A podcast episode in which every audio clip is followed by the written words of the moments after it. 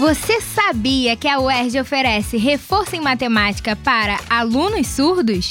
A matemática, além de ser a disciplina com o maior índice de alunos em recuperação, traz grandes dificuldades para pessoas surdas, por falta de acessibilidade e de recursos específicos.